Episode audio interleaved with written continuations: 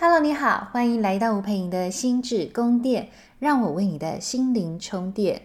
大家最近好吗？好，今天在这一集新的节目里头啊，我想要跟大家分享一个呃，我觉得在实务工作当中难免会遇到的案例哦。也就是说，有些人呢、他常常觉得自己很容易就会哭哦。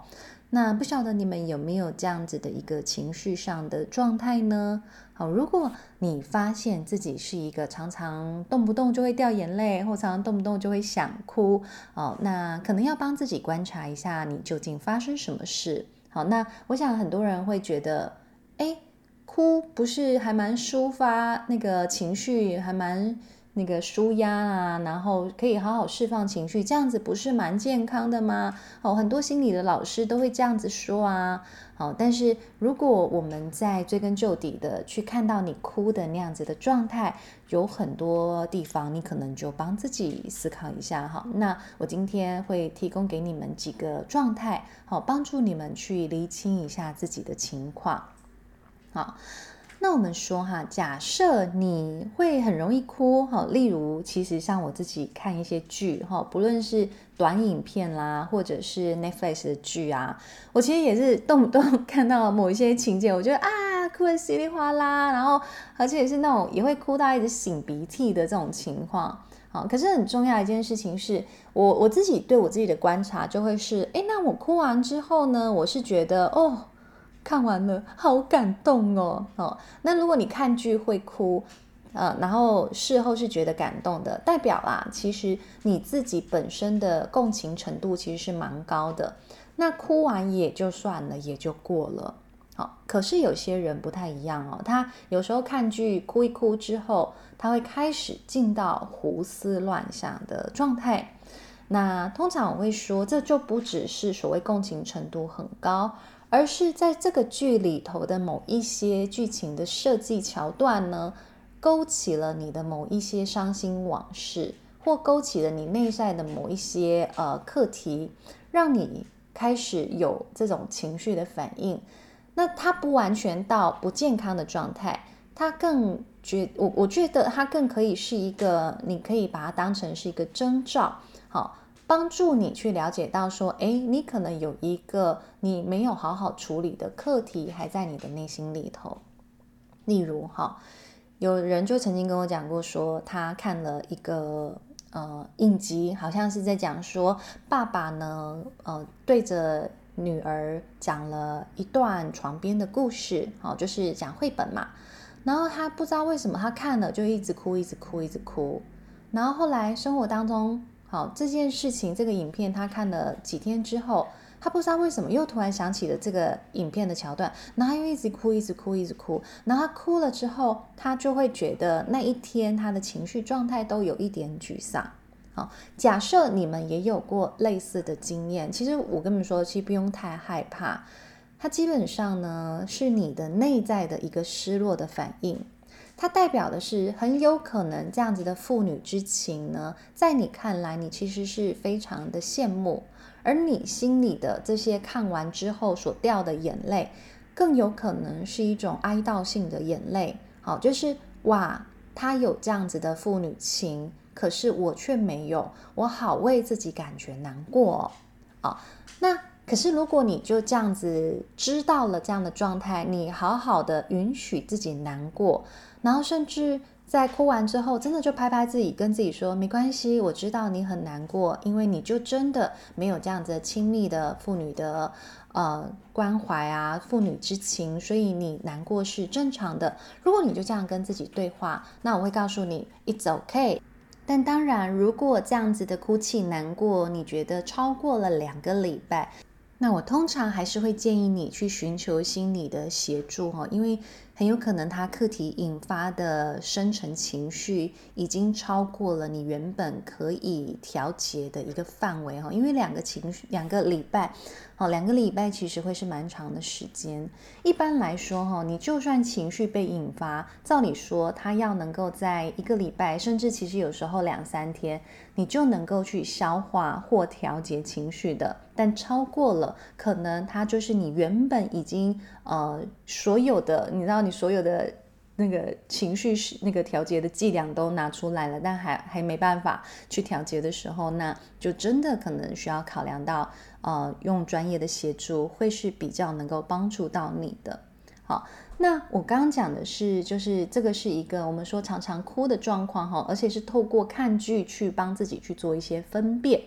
哦，但是有另外一种哦，另外一种基本上就是。你在生活上，哈，你常常遇到一些事情，你就会一直哭，诶，那这个状况完全不同了。好，如果你常常会有这种遇到某一些事情，哈，例如，呃，遇到了夫妻关系不顺啦，哈，或者是遇到呃，老板对你说了一些话啦，哈，你就会出现了所谓一直哭的情况。那我要请你稍微提高警觉了，因为它代表的是你。用哭泣来作为你在这件事情上非常无助的因应方式，可是你哭完了之后，你通常还是觉得非常非常的无助。所以哭在干嘛呢？哭已经是你面对挫败感的时候的因应方式，那代表。其实你可能没有其他成熟的因应方式哦，这真的很重要。因为我发现有很多人，呃，他们来跟我学习上课，学习怎么样安顿好自己、提高安全感的时候，我发现有一些人，他们真的是想起了过往的某些事情呢，他就进到了所谓一直哭的状态。然后我有时候就问他们说：“哎。”你知不知道你现在在哭什么？然后他们就会睁着那个泪汪汪的眼睛看着我，他就说不知道，但是我就是很想哭，我就是很难过。所以意味着，当你遇到了一些挫折，你一时之间你不知道该怎么办。好，我我想其实不是一时之间不知道该怎么办，而是从头到尾你都不知道该怎么解决。所以哭就是你认为的解决的方式，可是它自始至终它还是没有解决，所以你就会持续的只能透过不停的哭，哭到干嘛？你暂时断片了，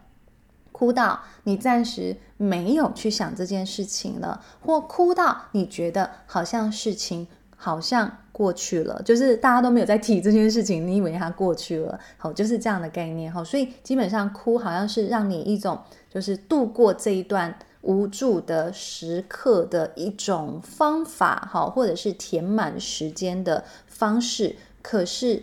到底你生活当中持续让你感觉挫败的这件事情，好，例如你常常都不知道怎么跟你的主管沟通。那请问你有去学习好怎么听懂你的主管，怎么跟主管表达你内心真实的感受吗？好，有像一个就是我们说成熟的专业工作者在表达自己吗？好，其实这就是你你可以回来想的，还是你常常会陷入那种无助的小孩的状态，觉得为什么主管都不懂我？为什么主管就是对其他的同事比较好？好，可是其实真的啦，如果换作你真的当了主管，你看到有一个你的下属，他遇到事情，他可能就会有点躲起来，好，或有点就是不知所措，好，但另外一个人他可能会很能够直球对决的跟你来讨论，究竟工作发生什么事情，有哪个地方要调整，有哪个地方要解决。好，我相信其实你身为主管，你也会在心理上有一些些比较性的部分出来，因为这基本上就是人之常情。好，所以当我每一次在工作的时候，如果我的学生跟我讲说，哈，他遇到这种事情就是一直哭的时候，好，我我其实会很替他们担心的部分是，他们会不会就习惯了用哭来解决事情？好，因为。你知道有时候哭的功能是很强的诶，如果你身旁的人看到你一直哭，就会觉得哦，好像也不能再太为难你了，好像要就是赶快让这件事情过去。好啦好啦，我们就赶快翻下一页，我们不要再讨论这件事情了。好啦好啦，可能就安慰你了，好，或者是你就得到了你呃你想要的那一种状态。好，可是你就会发现，我们在小时候可能这一招是有用的哦。好，可是长大了之后，诶，这一招没用了。那你就会一直在这样子生活的困顿里头，或者是你在情绪大量的困扰里头，而且啊，其实因为你会一直感觉到自己的情绪的不稳定啊，那代表的是你关系可能也很难真正的稳定了。好，所以。呃，我刚刚讲的这个情况呢，它基本上就不会是一个健康的情况，因为健康的哭泣，哈，当我们遇到一件事情，我们很悲伤，可是我们真的在悲伤里头，哦，其实说真的，你大概十到十五分钟，你就觉得，哎，好像哭完了，好，因为你就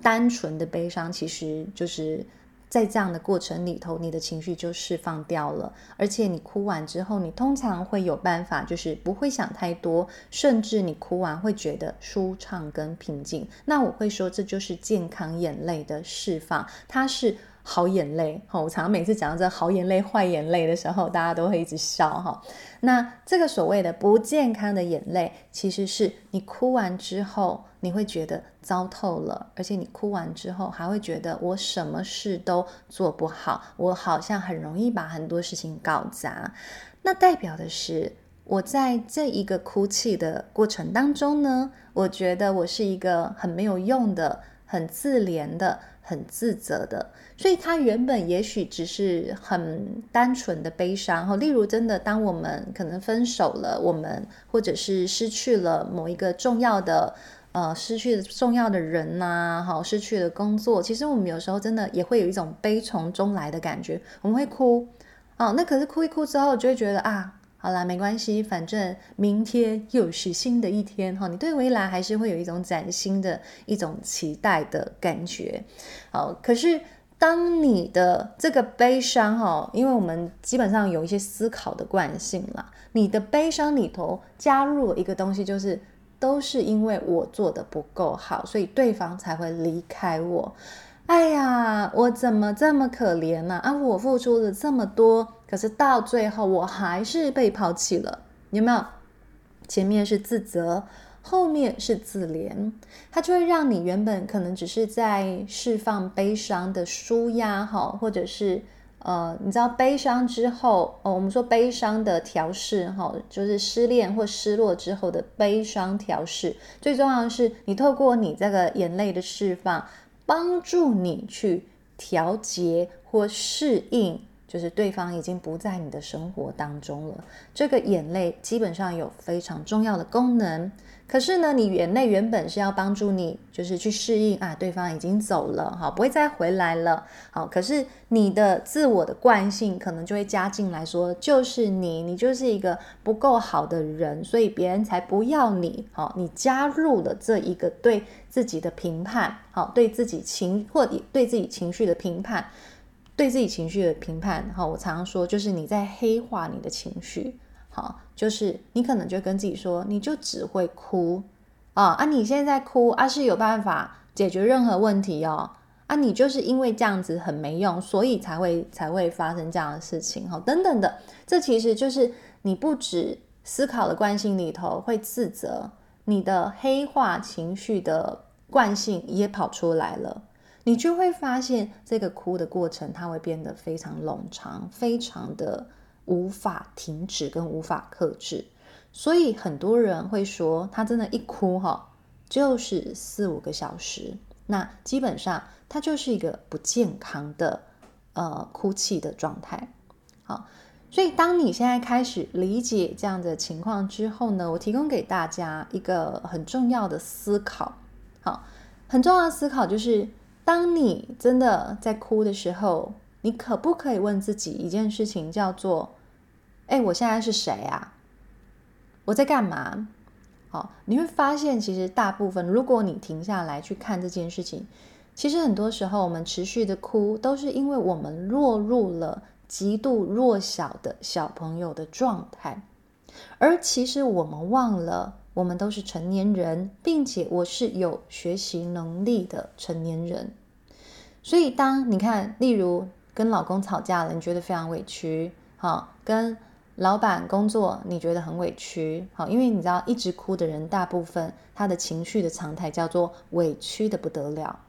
好，那这时候你其实可以问自己是，除了悲伤跟委屈，请问如果我现在是一个成熟跟成年的人，我可以怎么帮自己看待这件事？好，甚至有时候你可能可以借助一下其他的，你觉得呃你很欣赏的朋友，你可以借助一下你你欣赏的朋友，你觉得他们把生活打理得很好的这些人，你再想想看，当换做他们来看这件事情的时候，他们的视框又会看到了什么？而这件事情，这个这样子的思视框跟思维的转换，最重要一件事情是，它在帮助你哦，去看懂哇，原来我遇到事情，我遇到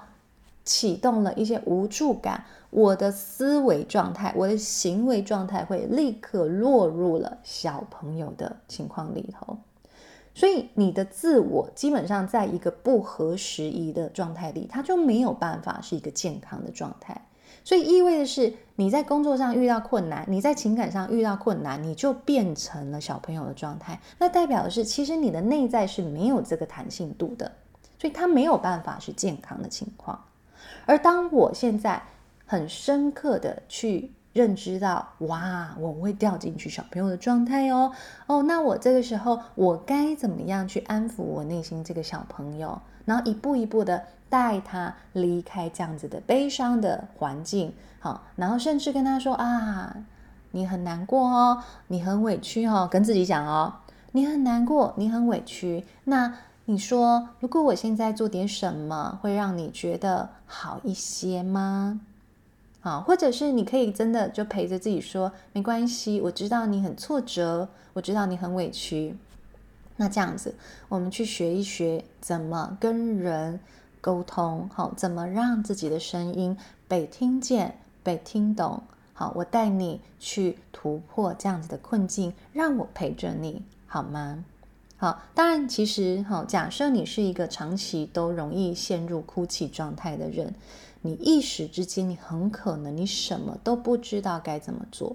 所以这时候我就会说，一个中肯的朋友也好啦，一个你很信任的，并且你觉得他是一个对你而言智慧的代表的人，陪你讨论，陪你去辨识你自己内在的状态，它就会变得非常非常的重要，好吗？好，所以我想，其实有时候。呃，我们更去知道哦，哇，我我原我原来我内在还会突然就是转换成这样子捂住小朋友的状态的时候，其实对对你的帮助会非常非常的大。那代表的是哦，我可以知道，我有时候不会被这个小孩的脑袋给绑架，哦，小孩的情绪给绑架了。你会感觉你的情绪有更多的控制感。哦，你帮自己去辨识之后，其实情绪一旦有了控制感，哈，你对自己的人生，哈，你你对自己的信任感，甚至自信感，其实往往都会有很大很大的提升哦。你就会发现，哦，原来我不是那个常常会失控的状态，因为我每次觉得我失控了，我都好糟糕哦。好，你就会发现，你可以用不同的眼光来看你自己了。好吗？好，我想这就是我今天想要跟大家分享的哈。常常哭泣究竟健不健康啦？好，如果呢你想要对自己有更多的认识哈，其实我们爱心里有一些线上的音频课程哦，线上音频课程跟我们现在在讨论的这个悲伤有关的主题哦，你可以参考的是情商疗愈分手后的自我修复之旅哦，或者是另外一堂课是。悲伤心理学，失亲后的自我修复之旅，哈，这个详细的内容我们会在那个 podcast 下方的说明栏。那当然，如果你想要上的是实体的互动课程呢，我们有另外一门课是安全感训练，哈，这个是跟我们的生活态度有关的一个呃思维的培训哦。也就是说，不论人生的困境为何呢，我都可以掌握安全感的终极心法。我们也会在下方。的说明栏有更详细的介绍。好的，我想这集的内容就跟大家分享到这里喽。希望能够对你对于呃这个哭泣这件事情有更多的了解哈。那如果你觉得对你有帮助的话，欢迎你可以给我们五星评分，并且在下方给我留言，告诉我你听完之后的感受也可以哦。那也欢迎你可以分享给你身边需要的朋友。好了，我们下次见喽，大家拜拜。